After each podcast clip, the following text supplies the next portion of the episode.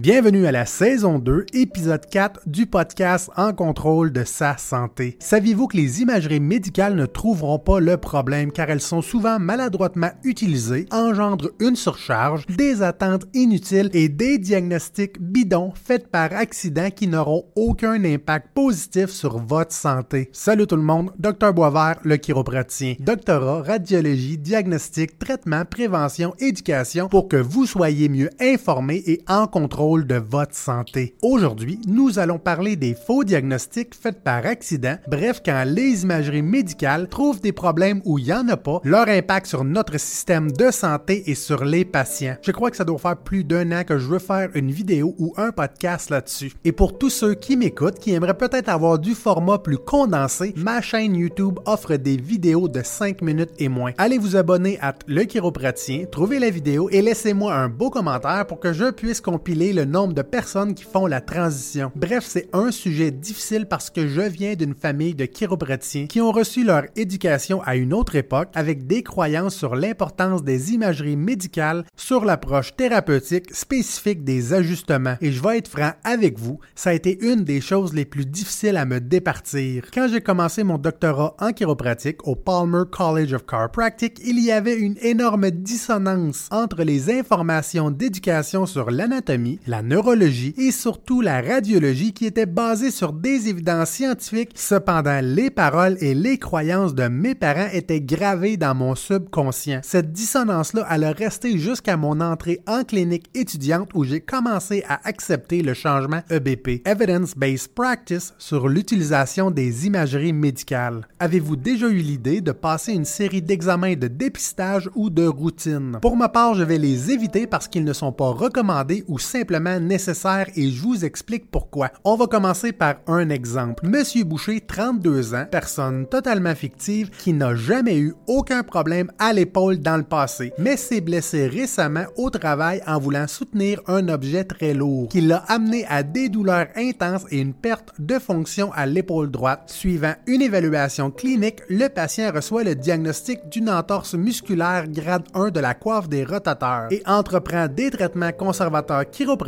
pour diminuer la douleur et retrouver les amplitudes de mouvement à l'épaule. Après trois visites, le patient avait des améliorations cliniques de plus de 50% et à la troisième semaine, le patient n'avait plus aucune douleur et était de retour fonctionnel. Entre-temps, le patient décide de consulter avec son médecin de famille pour avoir une lettre d'arrêt de travail temporaire et le médecin décide de prendre une radiographie de l'épaule droite. Le rapport radiologique revient avec des évidences de calcification tendineuse et le patient se fait offrir une chirurgie de lavage calcique. Suivant le lavage, le patient se retrouve avec une épaule encore plus en douleur avec une énorme régression, mais on lui dit que ça va être temporaire. Cependant, des semaines, des mois et des années après le lavage, la sensibilité et les douleurs régionales sont toujours présentes et persistantes. Comment pensez-vous que le patient se sent après ça? Oui, l'opération a eu des complications, mais le plus important, c'est que le problème a été réglé, non? Il n'y a plus aucune calcification. Mais est-ce que c'est vraiment ça la vérité? Le problème, c'est que à travers le processus de dépistage, on a trouvé une fausse maladie qui n'était pas la source des symptômes et dans le processus de traitement inutile, le patient a été plus blessé qu'il en a bénéficié. Des exemples comme ça, il en existe plein avec des douleurs neuromusculo-squelettiques. Prenons l'exemple des hernies lombaires ou cervicales. Dans des cas de CNE-SST, l'indemnisation des travailleurs nécessite des évidences de préjudice directement en lien avec la fonction du travail. Ces travailleurs seront demandés à passer des radiographies et des IRM qui pourraient démontrer des évidences d'arthrose et d'hernie, ce qui va justifier une indemnisation et des traitements conservateurs chiropratiques ou en physiothérapie prolongée. Le problème, c'est que nous aurions pu faire ces mêmes méthodes d'imagerie médicale quelques semaines, voire quelques mois avant l'incident. Le travailleur aurait été asymptomatique, sans aucun symptôme, et les imageries médicales auraient montré exactement la même chose. Malheureusement, pour plusieurs personnes, l'étiquette du problème peut motiver des perceptions négatives sur l'autonomie et impacter le retour au travail à long terme en créant des dépendances aux traitements conservateurs simplement parce que le système de santé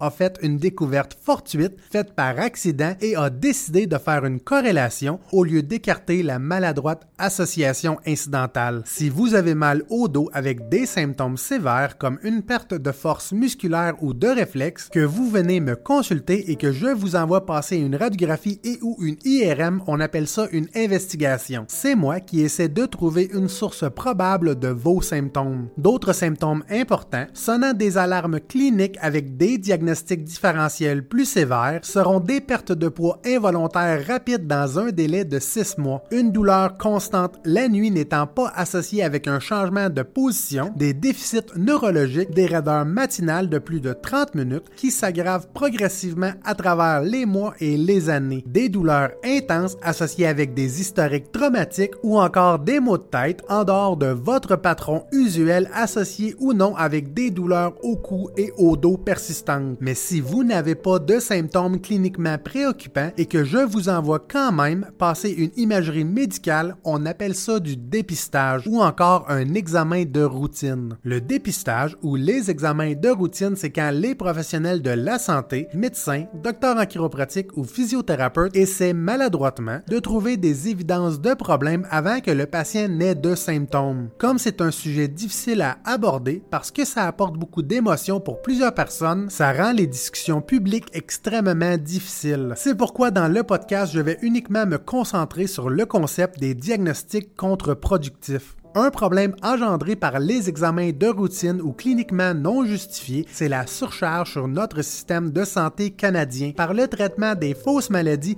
ou des fausses conditions. Et par ça, j'entends une anomalité détectée par un test qui ne causera aucun symptôme ou de problème dans le futur. Ça, c'est le surdiagnostic ou le diagnostic contre-productif. Et les plus communs sont l'arthrose, les hernies, les bris et les calcifications articulaires. Et ils deviennent de plus en plus communs de par la sensibilité augmentée des tests utilisés, rendant possible des détections hâtives qui seront incohérentes avec la situation de santé des patients et patientes. Prenons l'exemple des diagnostics hâtifs des cancers les plus fréquents, soit la prostate, de la glande thyroïde, du sein, des reins et du mélanome. Les études sont claires, les examens de routine et de dépistage ne changent pas le taux de mortalité estimé et les meilleures études sur le sujet confirment que les tests de routine, les full body scans n'offrent aucun bénéfice, mais en contrepartie forcent les patients à passer des tests invasifs et des traitements non nécessaires apportant aucun bénéfice et augmentant le risque de préjudice et de blessures associés avec ces méthodes de traitement. Et tous les liens de mes sources vont se retrouver sur le blog du podcast au cliniquepsb.com. J'envoie constamment à la clinique des médecins ou d'autres professionnels de la santé qui décident de passer des IRM et des radiographies juste pour trouver une aiguille dans une botte de foin qui, si laissée à elle-même, n'aurait causé aucun problème dans le futur. En contrepartie, surcharge le système de santé avec des délais d'attente pour ces méthodes d'imagerie médicale, enlevant des places prioritaires aux personnes qui les nécessitent vraiment. Un autre problème engendré par le surdiagnostic, c'est que pour certains patients, les faux diagnostics peuvent motiver des comportements et des croyances négatives sur la douleur en les rendant appréhensifs sur l'activité physique et le mouvement, motivant des habitudes de vie sédentaires qui vont mener vers l'abysse infini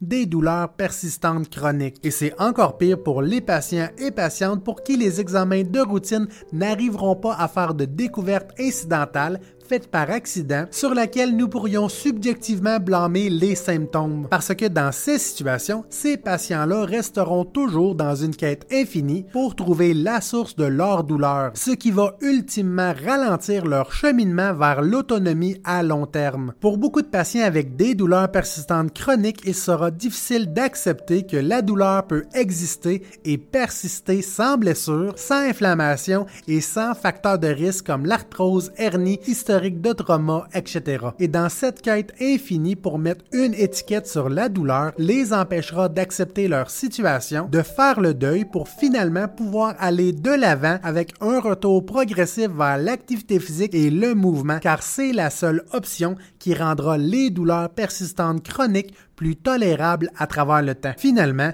les examens de routine, le dépistage préventif, bref, le surdiagnostic ont le potentiel de devenir dangereux en trouvant des fausses maladies aléatoirement avec des petites nodules référées comme des incidentalomas, nodules qui ne créeront aucun problème trouvés par accident, mais cependant vont créer de l'anxiété, motiver des tests et des opérations d'analyse supplémentaires ou encore motiver des plans de traitement non nécessaires et finalement les mettre à risque d'une panoplie de complications médicales. Cependant, quand les imageries sont bien utilisées avec des symptômes clés, ce sont des outils indispensables dans la détection et le suivi de certaines conditions de santé. N'oubliez pas d'aimer l'épisode du podcast sur YouTube ou de nous mettre une note de 5 étoiles sur toutes les autres plateformes et de vous abonner pour ne pas manquer les futurs épisodes qui sortent à tous les vendredis de chaque semaine. Parce que une informée, c'est une personne en contrôle de sa santé.